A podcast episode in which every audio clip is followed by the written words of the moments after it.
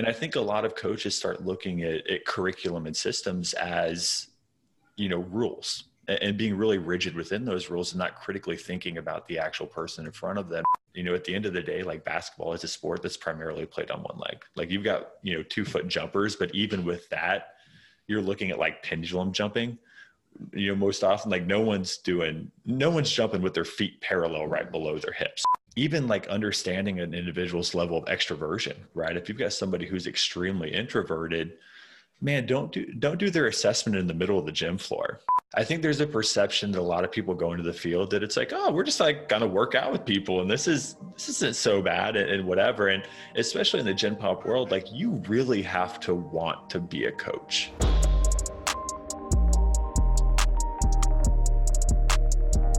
Okay, Cal, we're live. Welcome to the podcast. Thanks for having me on. I really appreciate it. Happy to be here. Yeah, man. We had uh, we had Matt on a while ago, and we had a few requests along the way to have you as well. And I'm glad we finally made it work.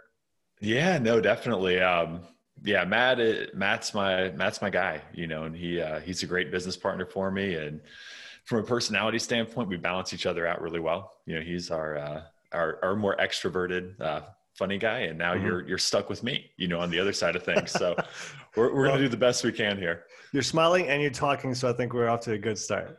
I, I can fake it for a good hour. You know, I might I, I might need a nap afterwards, but that's that's beside the point. Okay, let's do everything that we can. For people who don't know you yet, can you give a little bit of your background?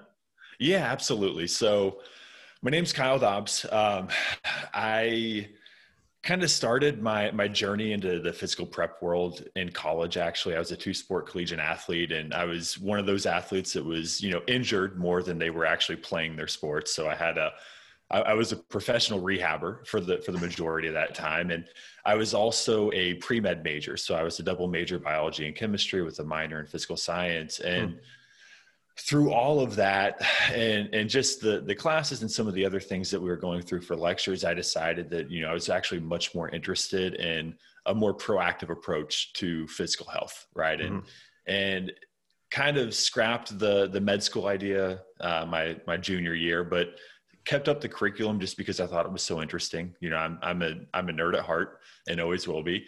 And you know, once I graduated, I graduated with my degree. I got my CSCS right out of school and, and my CPT and and pretty much moved straight to Manhattan with my my then girlfriend, now wife. She worked in fashion and got a job straight out of school and um, rather than you know working with athletes like I'd always envisioned. I ended up kind of smack dab in the middle of, of Manhattan and Union Square and working with uh, Gen Pop and really didn't know what to do. I'd never you know trained a non-athlete. I'd never trained as a non-athlete, mm-hmm. and I had to adapt really quickly to the environment that I was working within.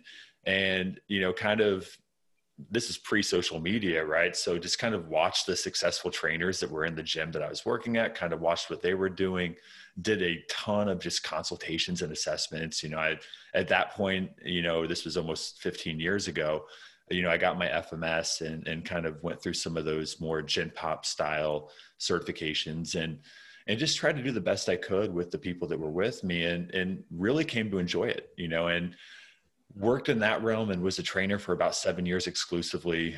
Um, trained a lot of sessions over that period of time. I was one of the highest volume trainers in the company nationwide, mm-hmm. and then went into education and management and really found a passion in, you know, trainer development and education. I did all the new employee onboarding for the New York City area for, for new hires on a monthly basis there. Mm-hmm and and kind of helped write the curriculum for for that company from an education standpoint just nationally. And was also managing facilities at that point um, in multiple facilities and kind of got ceilinged out and also kind of became disenfranchised with just the politics of the you know the the globo gym world so to speak. Yeah and I ended up going over to uh, a facility called Peak Performance, which at that point was one of the kind of most well known personal training studios in America. Um, Joe Dowdell was the owner of it. And they were looking to expand into a much larger space and then multiple markets over the course of the next, you know, two to five years. And Pat was part of that project too, wasn't he? Yeah, yeah. So that's where I met Pat. Um, I was the I was the training director and Pat was the education director. And then the resilient guys were there as far mm-hmm. as our like physical therapy team.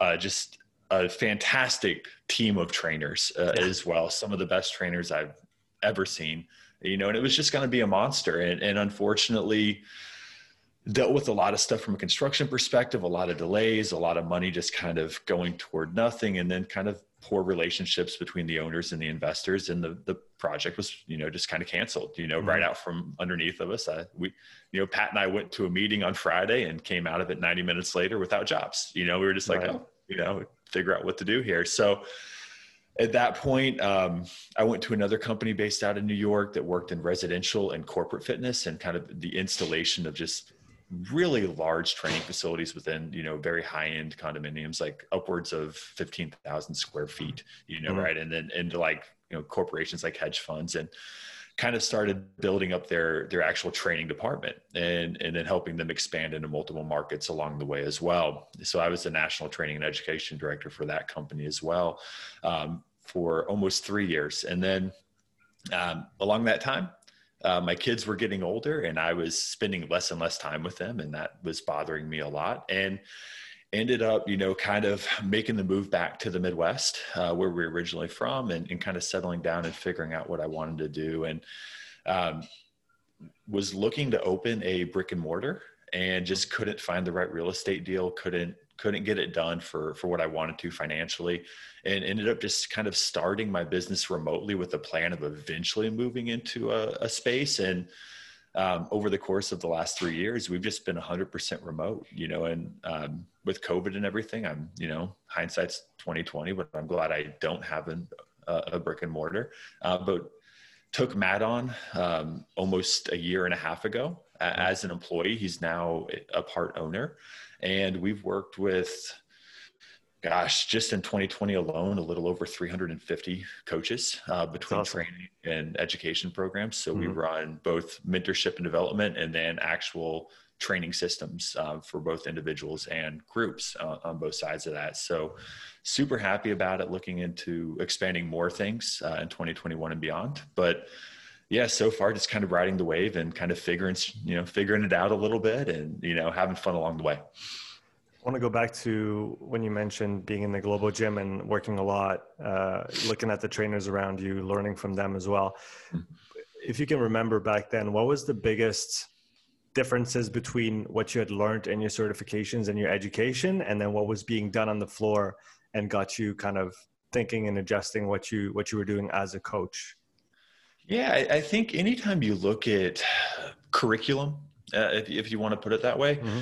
you have, you know, obviously we have to kind of go with like the old, you know, George Box model, right? Where all models are wrong, but, you know, some are useful. And, and and something that I learned really quickly along the way was, you know, uh, clients, especially clients that are paying you to perform a service, you know, not necessarily athletes that are obligated to work with you, but clients that are paying you to perform a service, um, they don't always want to do what you want them to do.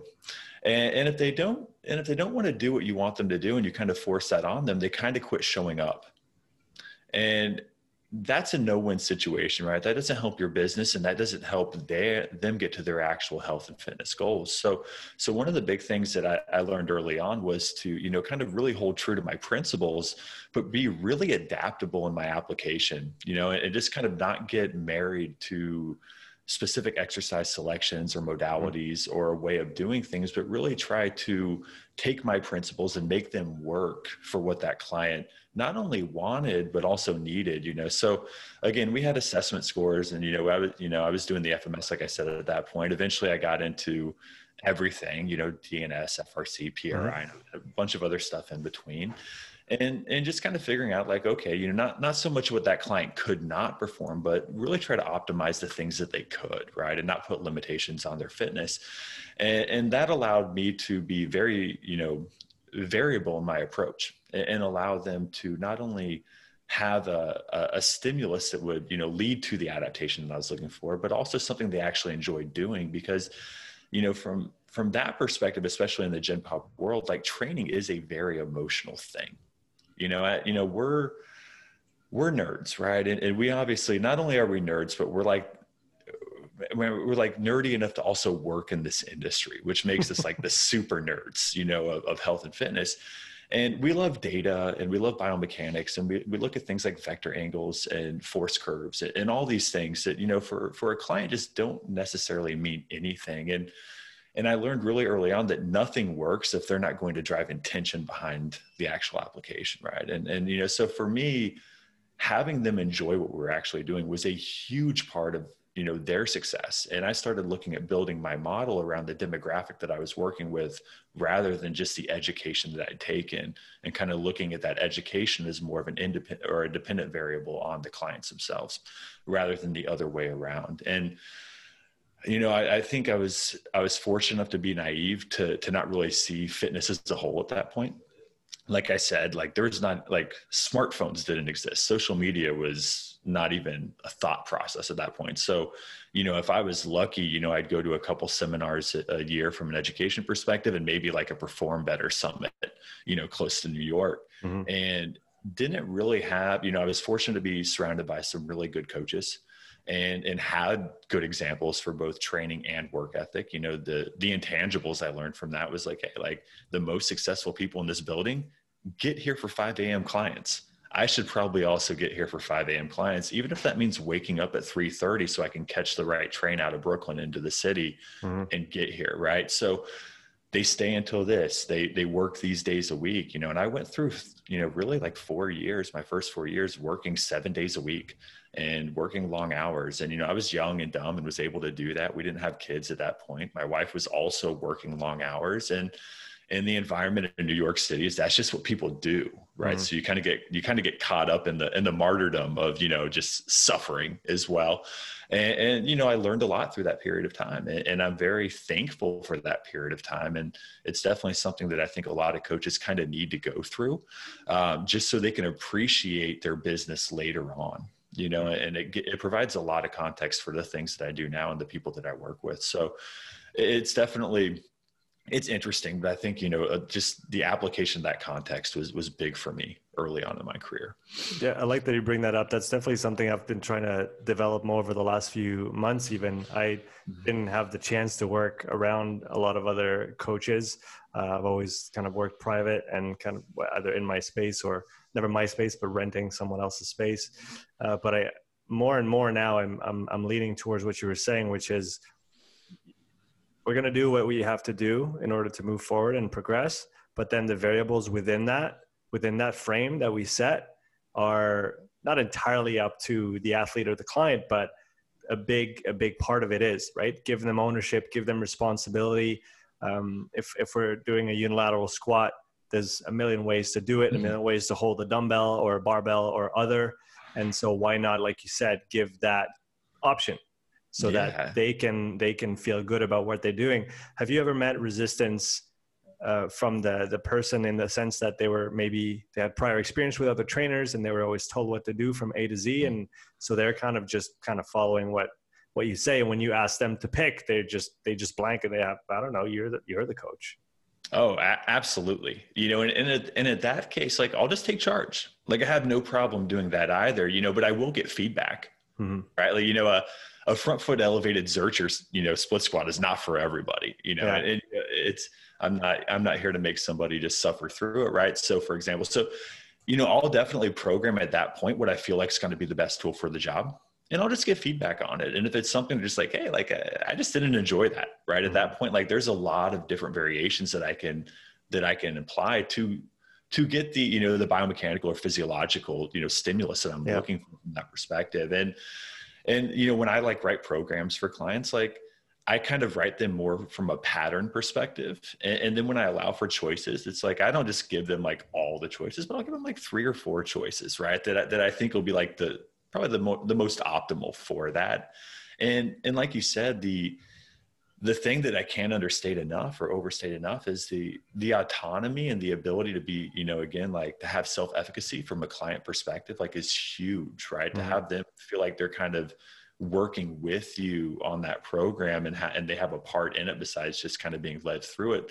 For some people, that's a major factor. For others, it's not, right? And and you know for me it's like i'm back in school right now for uh, getting my master's in behavioral psych right? And a lot of that has to do with better understanding you know everything from behavioral types to how clients perceive uh, the not only fitness but the the environment they're within and the people that they're working with and how that affects both their their psychological and physiological you know uh, abilities during that time right? And there's a lot of autonomics to go into that. There's a lot of things um, but like that part of it's always fascinated me and i think being in the gen pop realm is is huge because i was coming from a place where it's just like okay like i'm self motivated, you know, to work mm-hmm. because I always looked at training as a way to get better at my sport, and my sport was everything to me.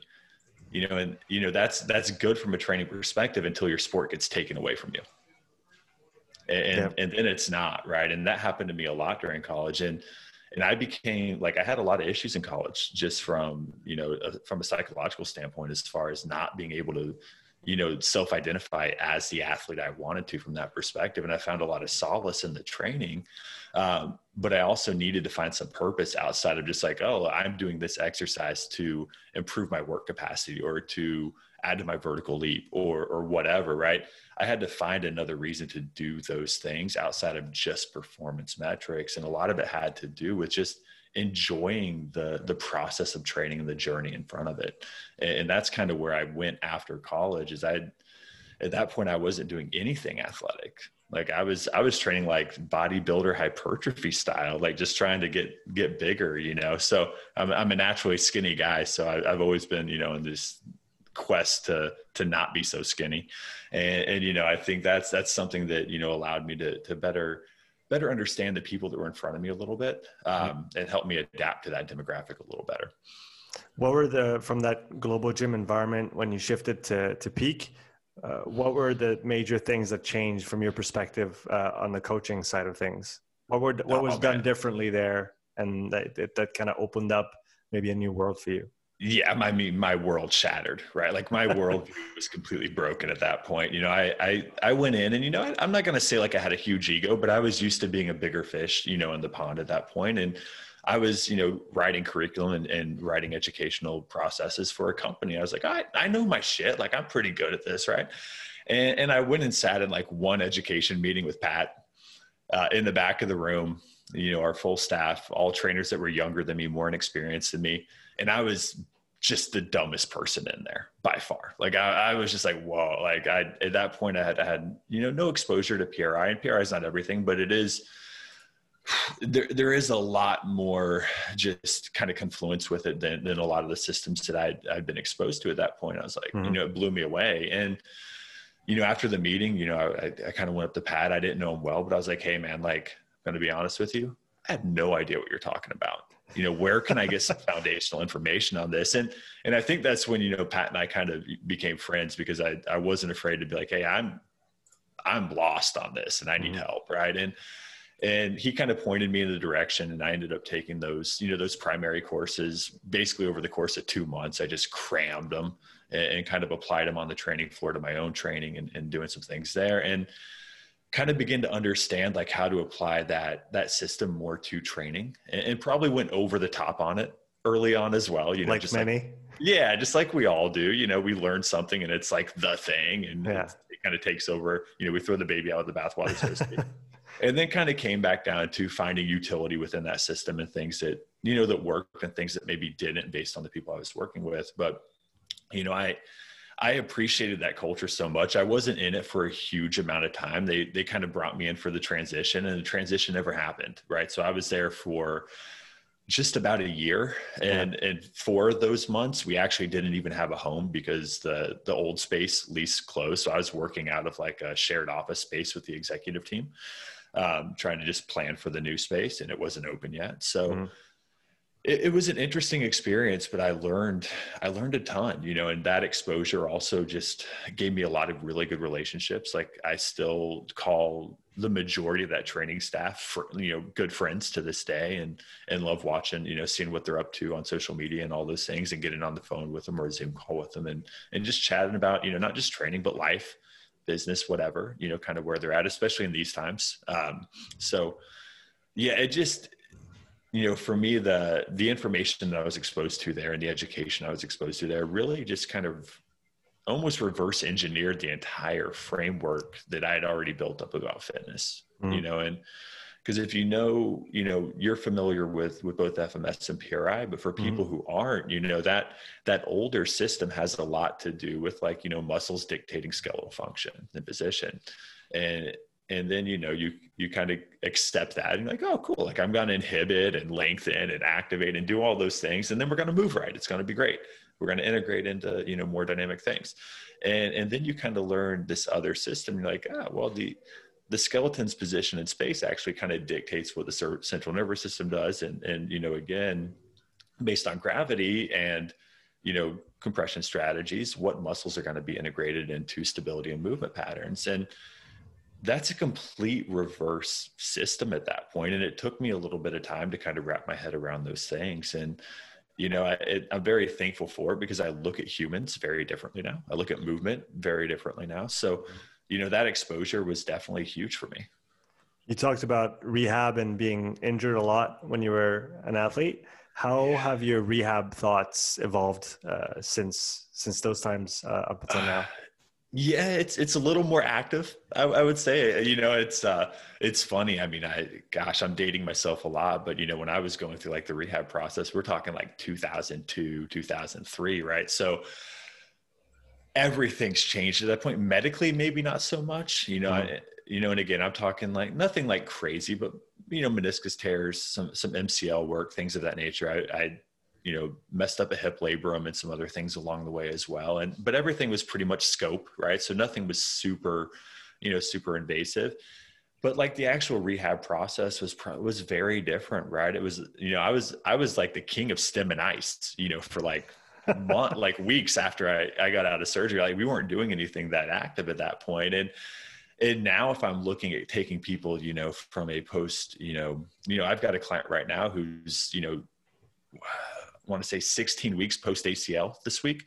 And he just did Hatfield squats with 445 for three sets of 10, right? Like, you know, there, there's not like, we're looking at very different loading schemes and, and, very different strategies from that perspective as far as like what it's going to take to get somebody that's prepared you know better prepared to actually get back into their sport from a bridge perspective and you know one of my injuries was definitely piggybacked on another one, just a lack of preparation and coming returning to sport underprepared, mm-hmm. right? And it, it, was a direct cause of that, and and that's something you know I never want somebody to have to go to. And now when I look at rehab, it's like okay, like I have to apply a stimulus at this point that's actually going to be stronger than what they're going going to encounter in their competition Hmm. because if I don't, we're going to default right back into that pattern or, or, whatever, you know, that, that compensatory strategy, whatever it is that maybe led to the injury in the first place, or maybe even a tactical strategy at that point, right? Because we're also looking at psychocognitive stuff. So I have to be able to prepare them through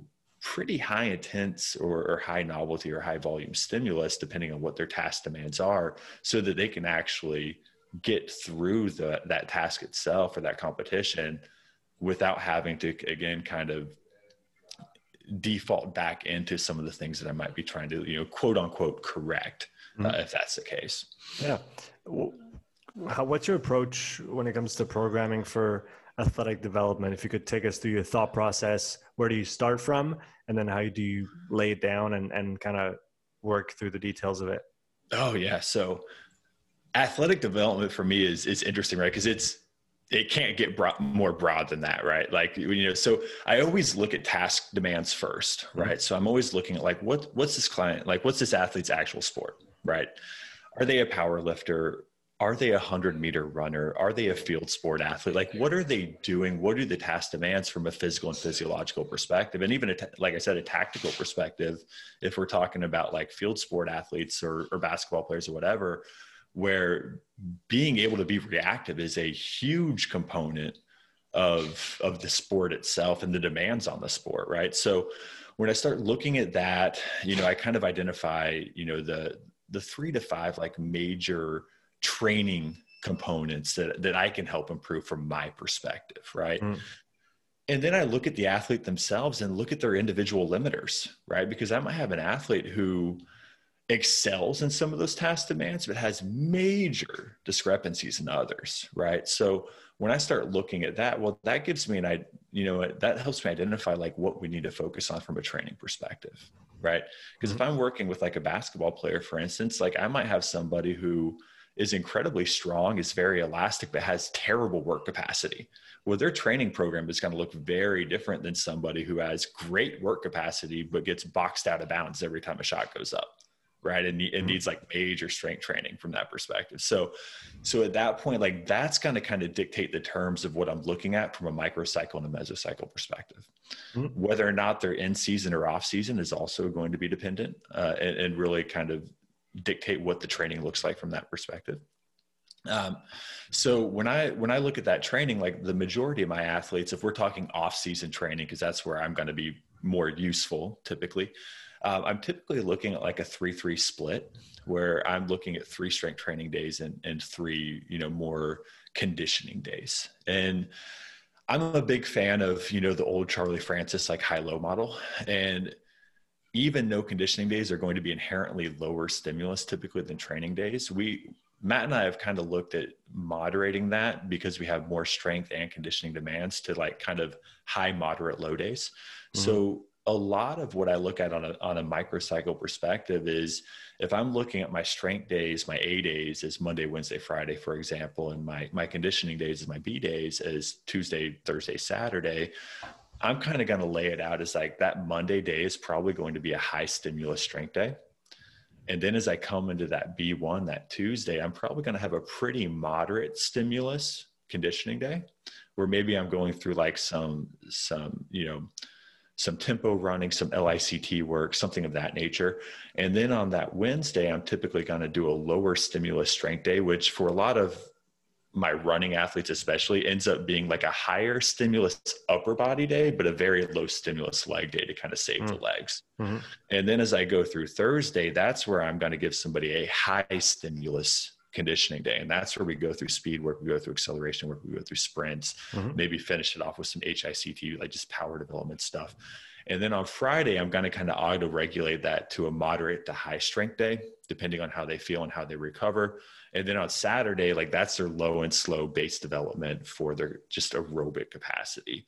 And mm-hmm. that's going to be a, a low stimulus conditioning day where we're focusing a lot on depending on what the athlete demands are gpp to just aerobic base you know zone two stuff uh, and they can kind of work that as both a recovery and a low threshold aerobic day. Mm. and and then they'll get you know sunday off to just kind of move around. And that's kind of a base that i'll start with people on. And then you know as other outside variables creep up we can modify it really easily if i have those pieces kind of in play yeah, that makes sense. You you mentioned Charlie Francis, uh, tempo runs, and basketball. How how do you approach conditioning for a basketball player? So when I'm talking off season, it depends on what they're doing for their actual sport too, right? If they're a collegiate athlete, like they're probably playing three to five times a week uh, as well. So I also want to make sure that I'm managing like total load, right, for for those people. So we might not do a ton of like base level aerobic work if that if that athlete's already doing a ton of playing over the course of it mm-hmm. we might focus more on like power development and like elasticity on some of those conditioning days and maybe some like short work sprint stuff so their their conditioning days might actually be very short depending on what their total playing volume is if they're doing stuff that's more like like just one-on-one skill development work and they're not doing a lot of like open gym work and kind of that kind of thing then i can start looking at more of that middle tempo stuff, depending on what their needs are, where de- depending on what their, their contact is, like I'll typically use something that's a, lo- a little lower contact uh, for their, their kind of mid-level conditioning. Like I'll break out an assault bike, I'll do things of that nature, which will allow them to push physiological mm-hmm. uh, capabilities without incurring just a ton of like for like overuse force development, right? And kind of save their legs a little bit from that perspective, where we might have like some intensive and extensive pogos on other days, just to again maintain and develop elasticity. They'll be doing a lot of like their their tempo work that's going to be you know anywhere 15 to 30 minute duration typically is what I give them, and I'll give them kind of continuous work with spikes. Like I'm a big fan of kind of looking at like a 30 90 split where they're going to hit you know that 30 second is like a, a, higher wattage somewhere in that like five to 600 range and then on that 90 second they'll kind of float around 250 and mm-hmm. we'll go 10 to 15 rounds of that and, and just kind of work through occluding and, and dumping kind of through that process and they might do that twice a week or something similar to that and then we might have just like some lict work where they'll do something like they'll, they'll work with sleds, they'll work with, you know, pull sleds, prowlers, continuous step ups, like a lot of kind of Joel Jamieson protocol stuff. Mm. Big fan, big fan of that. Um, so if they're lower volume playing, they'll do more of that because typically the skill development stuff is just, you know, again, repeating pull ups and things of that nature where it's, it, it's, it's more skill invasive rather than like physically, you know, dependent. What about the, the strength development? What's your approach on, on that front? So, so with that, a lot of it has to do with again what their limiter actually is uh, and i'm going to use that to kind of de- determine like sets and reps if i do have somebody who has a major strength limiter and that's what's kind of holding back their ability to perform then then we will look at like global stimulus stuff. Like we will kind of work in some of that bigger bilateral stuff just to just to help them get under load and be able to accommodate that stimulus right and then we're going to kind of work into the accessory work as far as that's where we'll get things that are a little more gait inspired. We'll get more unilateral work. We'll do things that are more reciprocal both upper body and lower body uh, and that'll that'll again like just drive more movement demands you know that are going to be repl- you know replicatable from a from a basketball perspective. And if there's somebody who's not you know you know strength limited i'm probably going to bypass a lot of the sagittal bilateral work and and get more into the unilateral stuff because right you know so it's not like a squat's never going to truly replicate that. They're always going to be leaning into one leg depending on you know how fast they're running and what what their own you know force looks like. So even that like the jumping there is still primarily one leg. So i do need to develop single leg strength and then you know just let them play their sport you know and work the coordination into it from that perspective. So they'll be doing things like uh, again both I, I depending again like what their assessments are ffes and, and rfes and different split squat variations different lateral shifting uh, things of that nature. Like i'm a big fan of of that and, and post some things there. But a, a, lot of it is going to essentially try to give them the ability to drive both ir and er of the femur uh, and, and to be able to modulate both of those things and control both of those things very well uh, because especially that internal rotation, we start talking about like change of direction work and deceleration. Like they need to have that yielding strategy, and they need to be able to internally rotate to create a stretch reflex powerful enough to externally rotate and extend out of, you know, mm-hmm. maybe that that defensive slide or that change of direction when when the ball turns over or whatever, without having you know excessive ground based contact or again just injury risk uh, at that point. So there's definitely things that, you know, qualities that we can kind of train. We're never going to replicate the sport itself, but we can give people more options. And that's what I'm going to look to do from that perspective. I'm really interested in uh, what you're learning now uh, in your master's work. Today's episode is sponsored by Strength Coach Network, the number one education and networking platform for strength and conditioning coaches. Strength Coach Network offers over 200 hours of video education delivered by elite level presenters such as Dan Pfaff, Jada Mayo, Derek Hansen, Cal Dietz, and Buddy Morris. If you work with or want to work with team sport athletes and take your coaching to the next level, you will find everything you need to know on topics such as speed development, plyometric training, conditioning, rehab, program design, and much, much more. Strength Coach Network also allows you to interact with hundreds of coaches from all over the world, ranging from top NFL, NBA, and MLB coaches all the way to the grassroots level. You can ask questions, respond to popular threads, and get valuable insight from the best in the business. Strength Coach Network also covers career and business development tailored specifically for coaches. If you want a resume critique, need to get ready for an interview, or are looking for professional networking advice, go to strengthcoachnetwork.com slash upside to get your first month at half price. That's strengthcoachnetwork.com slash upside. Mm-hmm. Uh, from a psychology of coaching perspective, what are some of the things you've picked up so far that you've already integrated into what you do because of how valuable it's been, or maybe maybe it's brought on a certain a certain shift in your perspective in, in the matter? Yeah, I think a big thing that a lot of coaches should probably understand it at least like a base level. Like they don't need to go back to school. Um, I'm just an extremist and, and kind of thought it would be fun. I'm, I'm now three quarters into it and kind of wish I would have just read, you know, read more books. But but I definitely think like you know self determination theory is a huge one. Um, a better understanding of the BPS, the biopsychosocial model, is going to be big for a lot of people, and I think that that's the biggest thing that I'm looking at. You know, from athlete or client perspective is like when they're coming into a training expo- you know environment like what is their what is their threat response right you know because uh, when we start looking at threat response we start looking at like just their perception of the environment and the task at hand like that's going to ramp up their autonomics which is also going to ramp up their ability to you know apply physical movement and, and physiology at that point right like mm. if somebody co- is coming into a session or coming into a practice or whatever and we've got somebody who's just hyper sympathetic at that point like that's going to affect their ability to problem solve that's going to maybe again increase anxiety, increase, you know, hypervigilance, whatever. And, and it, and from a cognitive perspective, they're not going to be as tactical, you know, if they are playing a sport that requires reaction. And if we're looking at it from a physiological perspective, if you've got somebody who is, again, hypersympathetic, we're talking about increased blood pressure, we're talking about increased resting heart rate. Well, all of those things also decrease recovery.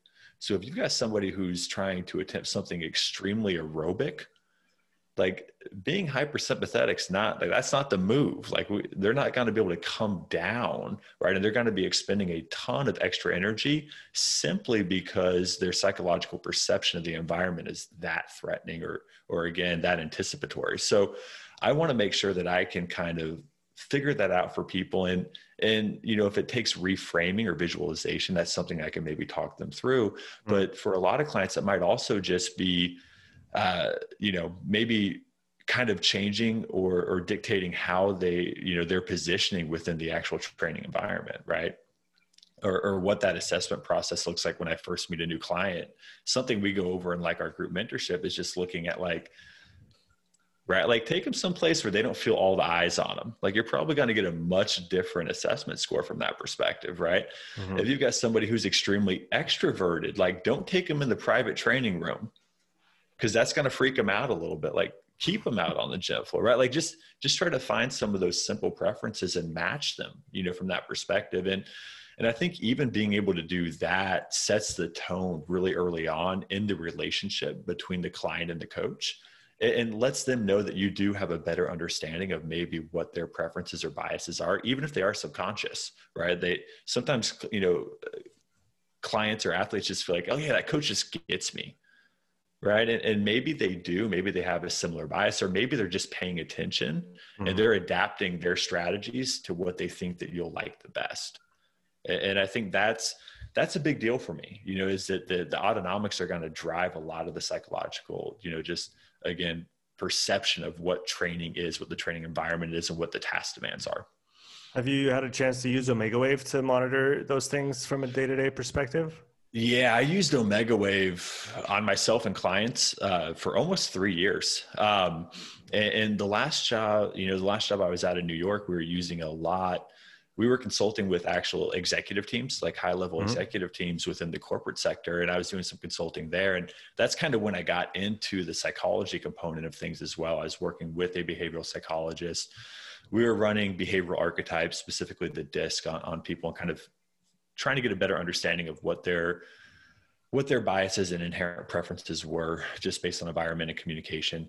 And then I was running omega wave on everybody and building out training programs. And between, you know, even just like looking at teams and them understanding their, you know, their peers communicate like preferred communication strategies mm-hmm. and, and understanding that, you know, everybody cared and everybody was in this program we started looking at just like again everything from work performance to physiology. We were also running blood work on them every uh, three months. So we were just looking at you know stress markers and androgynous sex hormones things of that nature mm-hmm. uh, that would be key indicators of their autonomic state.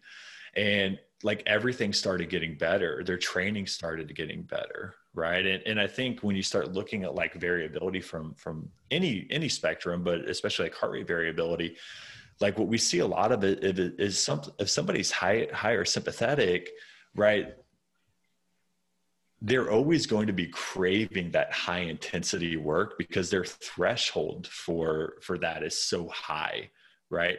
It's just like it's like any drug. Like drugs affect you know neurotransmitters and, and hormones right? Like you need more of it to get the same response over mm. time right? So if you've got someone who's already swimming super high on the sympathetic curve like they're going to be craving training that's much higher stimulus. And physically they might not be prepared for that right is what we run into a lot of the time. So if we can take them down to a more variability state where they're getting a little more parasympathetic through the day and they have kind of spurts of both sympathetic and parasympathetic tone and they're kind of just, just neutralizing with a good variability rate now we can look at okay i can drive training i can give you a higher stimulus without me reaching mat you know max stimulus because we've now changed the, the goalpost and we're starting from a, a lower perspective. And now i can apply a, uh, a more appropriate amount of stimulus to to help you get that sympathetic tone get that craving get that intensity get that output without digging a deeper hole for you right? And that that's that allowed you know the, the the hrv and the omega waves specifically and I, I, do like that system that allowed me to just better monitor that you know and you know the at the same time i do feel like people also sometimes you know become too dependent on hrv you know from a training perspective. You know i think that's that's the other yeah. yeah that that's the under, other end of the equation where you almost get a fragility mindset with some people where they're like, oh man, if I'm not in four greens, like I can't, like I need to just go for a walk, right? Like my my windows of trainability are like I got a yellow in there, like I can't go all out, so I'm gonna I'm gonna completely moderate my my training program and do something lower intensity. And and you know what we find, you know, from a training perspective is, man, you also got to learn how to train in the reds, right? You you don't do it every day. Mm but if you want to build that resilience, you know, game day, you know, game day happens in the reds some days. You can't sit out just because your omega wave score is is low, right? Exactly. So, you know, so I think from that perspective, you know, I think too many people try to change the training rather than changing the lifestyle around it. Right. Mm-hmm. Because in my experience, you know, outside of like higher level athletes, most people don't train hard enough to actually disrupt their autonomics that much right? Yeah. And, and, like it's like, hey man, like you train three hours a week, and you work like kind of hard. I don't think that's the reason like your your HRV scores are a little disrupted. Like let's talk about like happy hour and maybe staying up too late, right? Or maybe you just you know if you're if you're a collegiate athlete, like maybe it's finals week cool. Like maybe your girlfriend broke up with you. I don't know. Like there can be a lot of things at that point that might be disrupting those scores and, and, and creating extra stress in your life. And it's probably not training with a lot of people. Mm-hmm.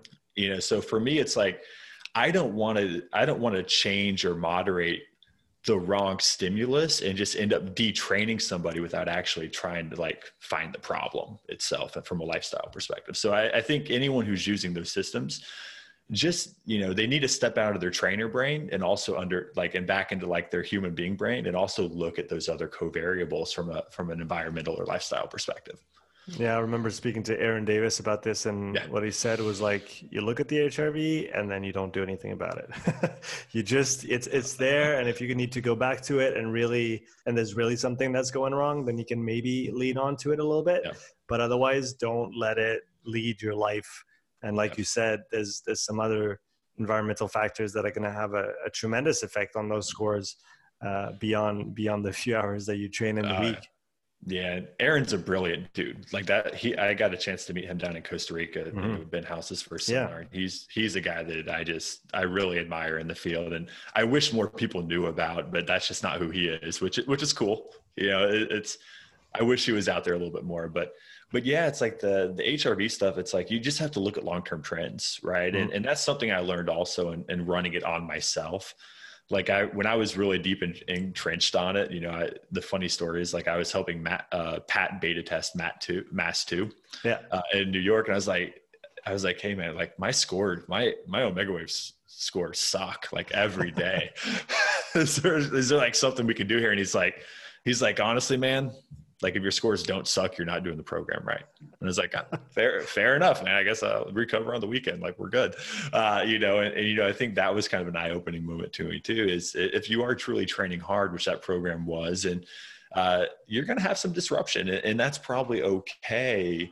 Um, what you look at is like you said, if you've got like really steady scores over the course of, you know, months and you start seeing like a major just disruption for, you know, three, four, five, ten days at a time. Well, now we actually need to start looking at things and, and to gain a better understanding or insight into what that might be. And and the questions I'm always going to ask first are going to be lifestyle related because I probably have a pretty good idea of what their training looks like. Mm. Uh, and if everything's good there, then I'm going to look at training as a secondary marker. Beyond your two eyes, two ears, HRV, and Omega Wave, what other do you use any other monitoring tools? Or have you in the past? Yeah, I mean, not so much. A lot of it is just, you know, I use uh, like subjective daily, you mm-hmm. know, uh, questionnaires, and that usually gives me a pretty good understanding of people as well, and, and just again, not only like where they actually sit, but you know where they see themselves sitting, right? What their what their perception of it is, uh, and you start again noticing trends over time with that, where you you know you'll get some people who uh, if I'm doing like a one to five score on just you know readiness or sleep or whatever, like like hey, you're you're fives every day, like cool, like really, you know, it's like one of those things, and it's like, but that that's also data for me where it's like okay, like this is this is a client who wants to impress me.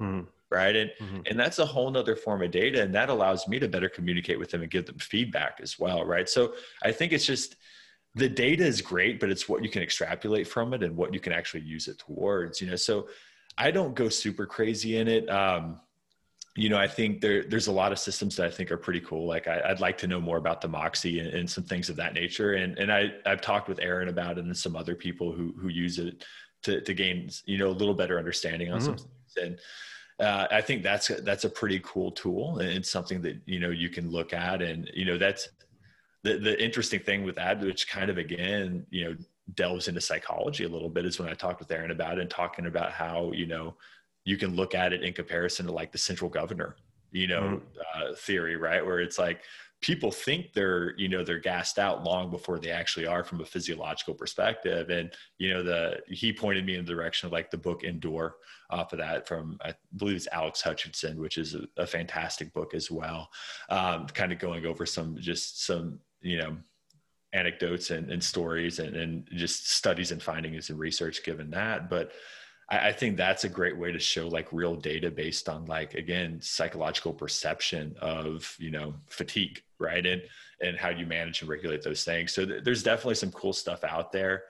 Um, I don't have access to most of it at this point, and, and, you know most of my clients don't either. So I kind of rely on just daily questionnaires at this point, and then just talking to them and getting a lot of feedback. You know, we you know, Matt and I both talk to our clients on a weekly basis um, to really gain a better understanding of like their perception of the programs in comparison to what their numbers are looking like. Mm-hmm. Uh, getting getting an idea of you know again what what their RPE looks like, you know, and, and, and kind of gaining a better understanding of like their perception of effort, especially from an intensity perspective. Um, and, and, again, most of almost exclusively our clients are coaches and, and athletes. So they're trained individuals. You know, they're people like when we talk RPE with them, like they understand RPE pretty well and, and they're pretty truthful about it. Mm-hmm. So again, there's some demographic bias there. That might not be how I approach, you know, my my my older New York clientele from, you know, 10 years ago when I'm working with, you know, stay-at-home moms and accountants. Uh, we're probably not going to go RPE style there. But uh, with this with this group, we probably can and, and do a pretty pretty good job from an accurate perspective there. Yeah, I want to talk about this the the fact that well, all the work that you do mentoring other coaches, training other coaches, uh, and, and maybe going back to your to your prior experiences when you were in charge of hiring coaches. Mm. What qualities did you look for in coaches to to employ? Man, so from this is always tricky, but you know, from from a hiring perspective the, the biggest thing that I was looked for was just, man, I, I need somebody with a little bit of desperation. Like I, I need, because training's a hard job, mm-hmm. you know, and I think that's because it's extremely difficult to build up a business. Like you have to be pretty dedicated to it. It's not plan B. It's, it, it's your first option and it's your priority, you know? So I, I always kind of look at that first and, and then from a secondary perspective, like, and this is partly just my own bias. Like you have to love to train. Uh, like i'm i'm i'm all about education. I love education. I've spent a ton of time and money in, in education but at the end of the day like you can't be a theorist mm-hmm. right? Like you have to be somebody who's going to get on the floor and work. And, and and i want i want coaches who love to train. Because because the training floor that that is our lab at, at the end of the day right? And and, and, I want them to to really enjoy that process. I want them to be able to train with the other coaches in the facility. I want because again that builds culture with the facility, and culture's typically the number one indicator of a successful facility, right? Mm-hmm. And, and coaches who work out together and train together typically like each other, and, and they have more respect for one another. And, and you know, and and I think there there's there's a lot to be said for that. And that's something I always look for when I go into a new gym or I'm consulting with a facility. And something I ask the owner, I'm like, do your guys like, like, do they work out together? Do they train together? Like, and, and when they say no, I'm like, that, that might be a that might be kind of a canary you know in a lot of cases like uh you know because that's the that's the common language we all probably speak you know mm-hmm. at the end of the day is fitness or health or, or performance or whatever so i look for that um, outside of that you know I, I look at a lot of kind of intangibles like my hiring process especially as i got into more of a of a recruiter and and and, and kind of uh hiring manager in my in my last two positions with peak and, and, and the other facility was um, essentially like you, you send me your resume first. Like i need to know you have the credentials to be legal right? You, like right. you have your cpt and your you know your and that kind of thing. And and then from there it's like i always had people send me like a five minute video you know answering three questions you know why they were the right person for the job what their history was and why they love to train and i want to see how you communicate you know i want to see you know if you'll even get that to me in a timely response, right? Like, and then from there, I'm going to send, you know, a pre-interview intake form, just the same way I would a client. And you're going to answer like, you know, 25 to 30 questions about everything about just, again, your, your, your training history, what you like to do, your education, what books you're reading, what your past experiences have been in the industry and, and so on and so forth. And then, you know, if that all checks out, I'm going to call you in for an actual interview. And I'm going to set that interview probably at 5 a.m uh, because that's when you probably need to be able to show up here to be successful. And, and if you can't show up for an interview at 5 a.m., I have very little faith that you're going to show up for a client at 5 a.m. on a regular basis. And, you know, for me, is depending on what the environment is, but if we're talking the Gen Pop world, service is the number one thing. You can be the best trainer in the world from a from a nuts and bolts perspective. You can have the alphabet soup behind your name from an acronym perspective but but if you can't if you can't provide the the service metrics and and, and meet the expectations of the client in front of you they're not going to stick around because at the end of the day like they don't understand most of the things that go into the programming and the training that we're doing for them. Mm-hmm. and they probably don't want to. Like when i go to my accountant like don't teach me tax law. Like tell me what my return is. Like i, I don't i don't need to know how the the sausage is made. Just do your thing and give me the outputs right mm-hmm. you know so i look at you know training almost and this is this is a new york you know example but it's like a broadway play right where you know if the client if the client's the audience like you've got the stuff that's on stage and then you've got all the stuff that's happening behind the stage that makes those things work right and the clients appreciate like what's on stage and a lot of that is the service right and mm-hmm. a lot of it is that you being there on time how you're communicating with them how engaged you are with them what that looks like, right? And then the stuff that goes on behind, like you know, the the lighting directors, the guys pulling the you know the pulling the ropes and and the makeup artists and all those things like that's the education that's all the stuff that you're putting into the actual play that makes it work that they're never going to see and probably don't really you know acknowledge is there most of the time right mm-hmm. you know and I, I, think that's the other side of things is like you have to be good at service. And you know with our development programs like we help people build their own training model but we also help people build their own service models. You know what are your non-negotiables? What mm-hmm. are the things that you value the most? What are the things that your demographic values the most? Because if you don't know that that's priority number one.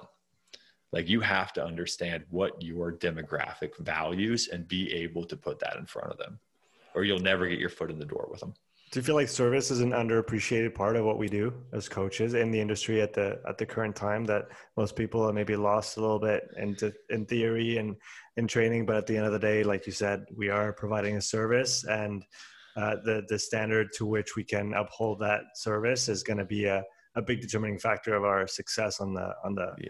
on the on the long run, if not even on the short term as well. Oh, a hundred percent. You know, and, and I, I think again, trainers have to understand that we're the weirdos, right? Like when we start looking at people who enjoy healthy lifestyles people and then enjoy healthy lifestyles enough to work in the field and then you know be in front of them from a professional perspective like we're a percentage of a percentage of the population right? We're the weirdos. We're, we're the people that are obsessed with all of this stuff right? The theory and the exercise science and, and all of those things and, and we spend a lot of time talking to one another right? And we form a lot of tribes within the industry and echo chambers and all those things. And I, and I do think that we create kind of this self-importance on a lot of these you know systems and, and theories and that our clients just don't care that much about. And and honestly probably aren't even at a high enough fitness level to really take advantage of in a lot of cases. Like we we kind of lose the forest through the trees in a lot of mm-hmm. aspects you know depending on who we're working with sometimes. And you know i think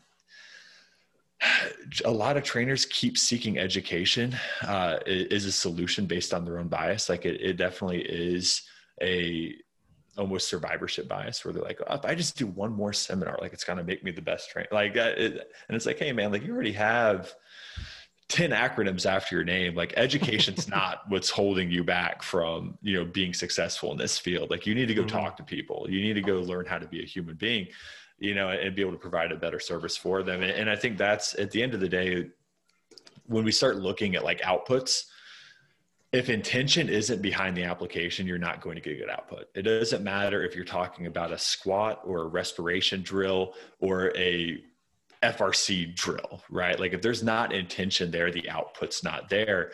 And if somebody doesn't like what they're doing and enjoy the experience, they're not going to have the intention behind the drill. Mm-hmm. And I think that's a big part of it is, you know, clients not only have to like, you know, doing what they're doing, but they have to enjoy spending an hour with you at some level. And, and you have to be able to communicate with them. And, you know, especially in the Gen Pop world, like most of my conversations with clients never involved the actual things that we were doing. You know, we were talking about their vacations and their weekend plans and their kids and schools and, and whatever. Mm-hmm. We weren't talking about why a front foot elevated split squat was going to be better for their mid stance gait than a than a rear foot elevated split squat because they didn't care. I would just say, "Hey, this is the exercise we're doing," and they're like, "Okay, cool." And I'm like, "All right, we're going to do ten reps each side. Hold it this way. All right, go, right?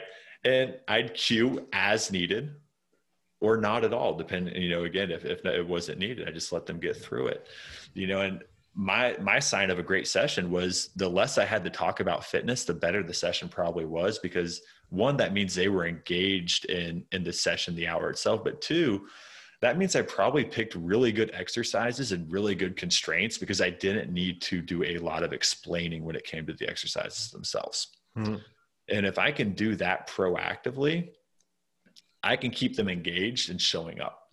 And, and and again like you said just like you you know you'll have clients that that want to be directed. Like every now and then you've got the uniform you know the unicorn client who's like oh why are we doing this? Well in like enjoy that client appreciate them and indulge them. Give them the information they want by all means. Um, just don't expect every single client to be that person yeah, going back to the education, I want to bounce on that. Uh, there's probably also a lot of education for education's sake, where you go take a, a course uh, or a seminar or a webinar, and then you just tick that box and move move forward. and and not, don't take the time to to assimilate that information, integrate it into what you do. What's your process when it comes to that, or maybe how to turn it towards the coaches that that are listening? How do you encourage coaches to to learn? What's the process that you yeah. That you help them develop for that? A, a big part of it is, you know, if it doesn't directly apply to the to the demographic you're training, it's probably not worth your time. Right. And, and I think that's something that that I've I've made those mistakes in the past. Like I I was an education collector for a big part of my career. Like I've got like I've counted up my certs. I've got over 40 certifications and I've been to so many other just seminars and, and other things in, in my career that you know, I because I love it. Like I just love mm-hmm. doing it, and I use very little of it on a daily basis or with my own clients. Right? Like I've, I've accumulated a lot of knowledge that I just don't use or I never will use at this. And and you know, I think that the biggest thing is if we want to be efficient with our time and our money, especially young coaches, because they're typically limited on both of those things we have to look at what our clients need, right? So every demographic has a task demand. And, and if you're working with Gen Pop, a lot of that is really health related. So going and taking that super fancy like sports performance course probably isn't going to have a really good return on investment with the people that you're training, right? Like you might do better with something that's more of a uh, kind of assessment into training type certification, right? If we want to talk about some of those or, or things that are going to be more variability based or lifestyle based or hypertrophy based or, or whatever, and not something that's going to improve their 40 time from like a mm-hmm. seven second to a 6.5, right? Like that probably doesn't matter too much for that person. You know, if you work in a post rehabilitative, you know, environment and you're kind of a bridge program to that, like, okay, like now we can start looking at a different sector of education, right? If you work in a collegiate weight room, we can start looking at a different sector of education. And it can be broad it can be super granular depending on how deep you get into it but I, I, think we have to match the actual education we're pursuing with the needs of the people that we're training and rather than our own self-interest and our self-interest is going to be kind of secondary a lot of the times if we're choosing education the right way because your client should dictate that thing or if we decide to go for those uh, let's say segments of information that we appreciate personally but maybe just differentiate and be like, okay, I can take that course knowing that I'm probably not going to apply it later. Yeah. If it's for my personal interest, then you know it's that's that's fine too. But again, that like split it up in your head and be like, oh, I don't need to apply that if just because I hundred percent.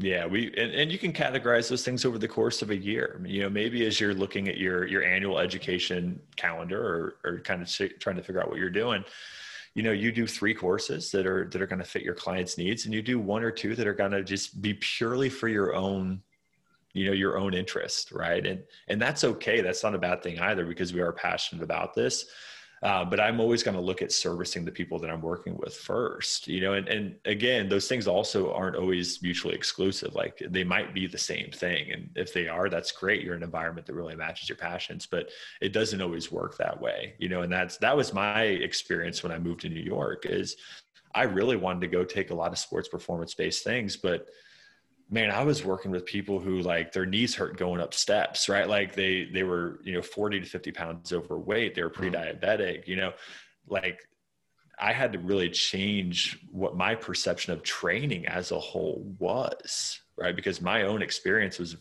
very much an outlier in the experiences of my clients.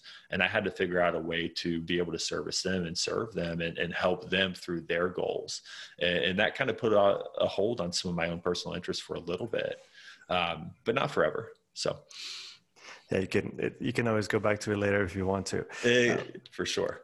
I want to talk about mentoring, uh, which is uh, one thing that you that you and Matt do. So, what have what are or have been some of the challenges that you uh, that you have or had uh, in coaching coaches?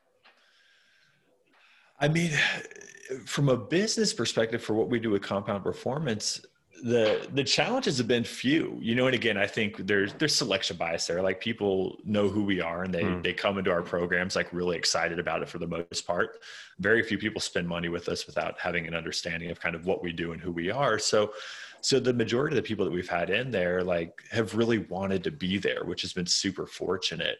And and, and especially in the groups that we do like that's that's always fun because we get a lot of people who have kind of the same goals and interests, but are coming from very different training backgrounds and environments. Right? Like we'll have somebody who's like been in the industry for 15 years and owns their own business and has a staff of like eight, and then we'll have somebody who had who literally like passed their CPT yesterday, mm-hmm. and you know they're on the same Slack forms and they're on the same calls. And one of the biggest things we try to do with our curriculum is you know we don't tell you you know what system to take or tell you our systems and our model. Like we help you try to develop your own based on your clientele, your experiences and your interest and your prior education, because we're going to try to help you optimize, you know, what you've done and who you are mm. rather than shift you into like little, little mini robots of us. Right. Because what we do might not work for, for who you work with and and I think that's something that allows uh, a very conceptual framework that the client, that the actual you know the people in the groups they provide the context themselves and they're able to work through case studies and do some of these things based on their own you know preferences and experiences and, and, and whatnot. And and then we can look at that for what it is. And you know I, I think it's always interesting when we get people in because you know based on our social media they're kind of expecting like a ton of biomechanics and, and, things of that nature. And like weeks one through three are all self development. Like they're like it's all like talking about communication, behavioral archetypes, strengths, and you know analysis, things of that nature, building out your business plan, stuff like that. And I think it it kind of throws people off at first. Probably not a surprise anymore, but but I do think they really start understanding the importance of it really quickly Uh-huh. and and then you know once they kind of have those things down then we start talking about the actual the biomechanics and the muscle physiology and, and, some of the science the energy system work those things. And then we start talking about you know again assessments exercise selection programming periodization phase selection things of that nature. And, and then we start looking at you know more of a business development you know perspective and helping clients. Like matt matt even like gives like an excel basically a week long Excel course for people where he just teaches them how to use Excel to build out better templates for their mm-hmm. clients mm-hmm. that'll save them time in the long run. So, really things that are going to help their business a little more. Um, not so much a marketing perspective, but just helping them develop better systems uh, for for the back end things. And you know that that's something that I think people really enjoy. Um, I will say from that differs a lot from my my experience like onboarding new trainers you know at the corporate level that's something where I, you know I, I learned a lot and made a lot of mistakes and i would get people in the room that were coming into it you know more out of ob- obligation because they had to rather than because they wanted to. And you know that was a learning experience for me where it's like i had to be able to impress people in the first five minutes of every conversation. Mm-hmm like I had to win them over extremely quickly, especially in New York, because New Yorkers are they're skeptical of everybody. Like, who's this guy in front of me? Why did, why is he teaching me something? Right? You know, so I had to be able to impress them immediately, you know, and be able to to understand where they're coming from, what they're coming into this environment and this kind of experience with, and be able to cater to that thing. You know, one of the things that I did, you know, because I'm also, you know, we we joked around about it, but I am super introverted public speaking is a major fear of mine still. You know, I can do it, I can fake it, but it's like my my pits are going to be just sweated through by by the end of it, right?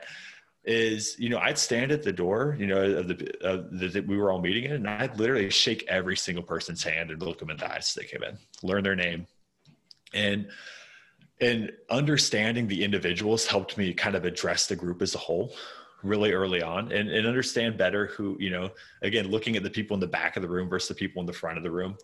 Like okay like i i got to make sure you guys' eyes are open back there.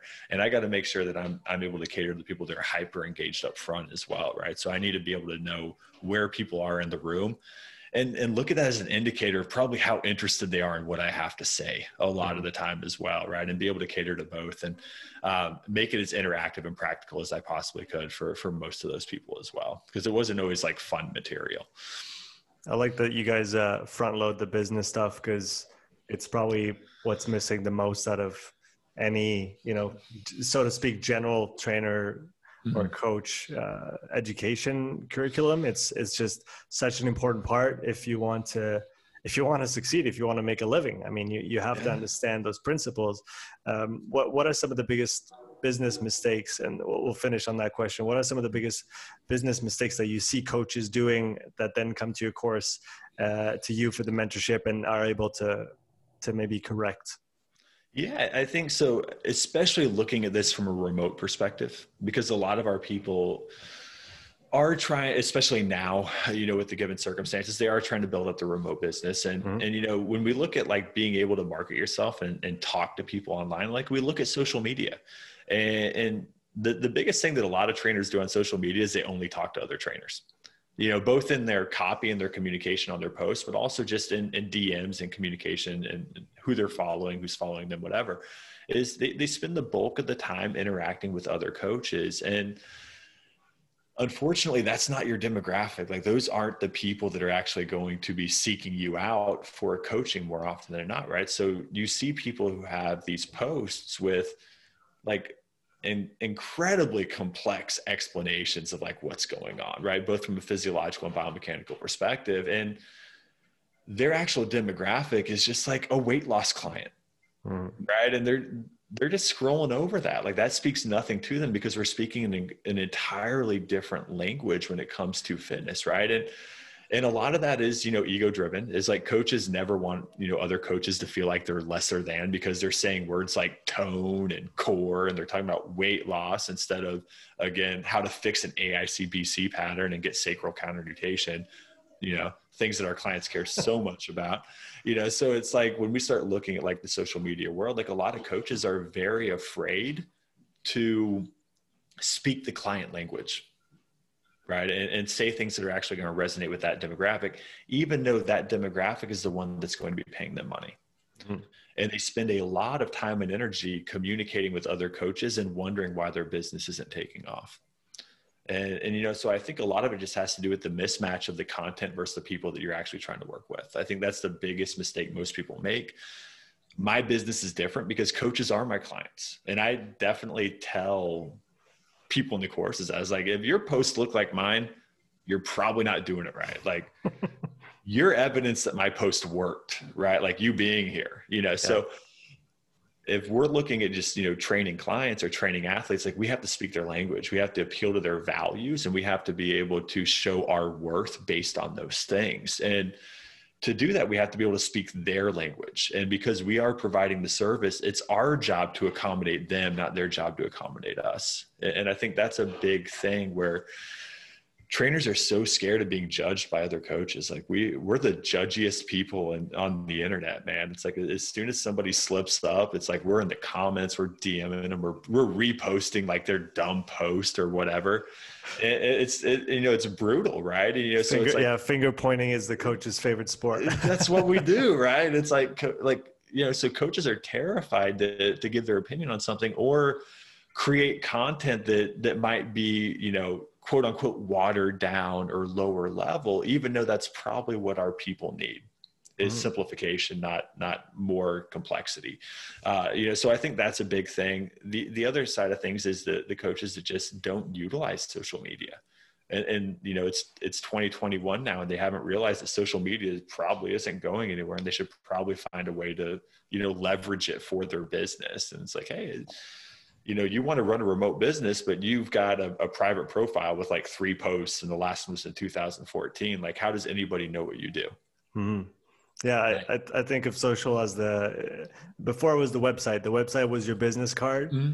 but but I, f- I feel like social is is that now, and it's turning into more of it. Like people sometimes people don't even go to your website if they see you on social A and social B, like I don't know Instagram and Facebook. Yeah, that's enough for them to see that you're you're you're a thing. Like you exist yeah. you you coach this is what you do. And like you said it's it's like a, it's social validation almost mm-hmm. right? For if i if i look up a business or a company and i find nothing on them online and they don't exist on social and their website is like 10 years old i'll i'll think twice before i actually you know give them a call a hundred percent, you know, and it's, and again, like part of this is just me being old, but I mean, when I started this, if you would have told me that I could get in front of thousands of people for free mm-hmm. to promote my services, I would have laughed at you. Like there, there's no concept of that. Like remote coaching wasn't even a thing. Like I literally only had access to the people who bought memberships to the gym that I that I worked in. Right. Like in New York, like if you were a private coach, like you were either doing well enough to be paying for your own billboards or you were doing not well at all. right. Like there are only two options. You were either broke or you had billboards. Like those were the two options. Right. And and now it's just like, I mean, every coach out there's got an LLC and runs their own business, you know, and, and you've got free marketing to reach anybody in the world. Like, and, and that's where I think, you know, the, the power of social media is amazing. Like when we get in our groups, like I'll have more people in Australia than I will in Missouri where I mm-hmm. live. Mm-hmm. Right. Like it's, it's, it's truly given us such a broad reach that it's really fun and it makes for just a lot of diversity with the people that we work with. It, it makes it really fun to, to kind of get on calls and, and see where people are coming from, both environmentally and professionally based on those things. Um, and, and, it's just a testament to being able to kind of leverage those things. And, you know, Matt and I aren't the best at it. Like I, neither one of us like loves social media, but we do it right? We we try to make the best of it and we try to provide information for people and um, and do the best we can with it. But for coaches who aren't leveraging it at all, like you're just you're leaving opportunity on the table at that point. Yeah, it's almost a it, it is a full branch of your business as is you know accounting and admin and all those things. And obviously when you start out and you're by yourself and you don't have the funds to outsource you have to learn all those all those skills and, and do them until you don't right? That's oh. that's kind of the goal is not it's not having to do the things that especially the ones you don't want to do. Exactly yeah the, when you can delegate and, obli- and automate you're in a good place. That, that's where you want to be. Exactly. Kyle it was a great pleasure to have you on today where can people find out more about you and what you do on social? Yeah so my my Instagram is uh, compound performance underscore, and and then Matt's is just Matt Domney. Uh, our website is www.compoundperformance.com, and that's where you'll find all of our stuff. It's it's all linked in our profiles. I don't do anything on Facebook because it, I can't for my own sanity. I, I just deleted the app. So social media, uh, Instagram is definitely the way to go for for both of us at that point. Thanks again for coming on, man. It was a pleasure. I appreciate it. Thanks for having me on, Sean. Absolutely. I want to just finish by saying a big thank you to everyone who tuned into this episode. And make sure you follow uh, Kyle and Matt on their Instagram and check out their website, compoundperformance.com. And as usual, I want to finish by saying a uh, big thank you to our sponsor for this episode.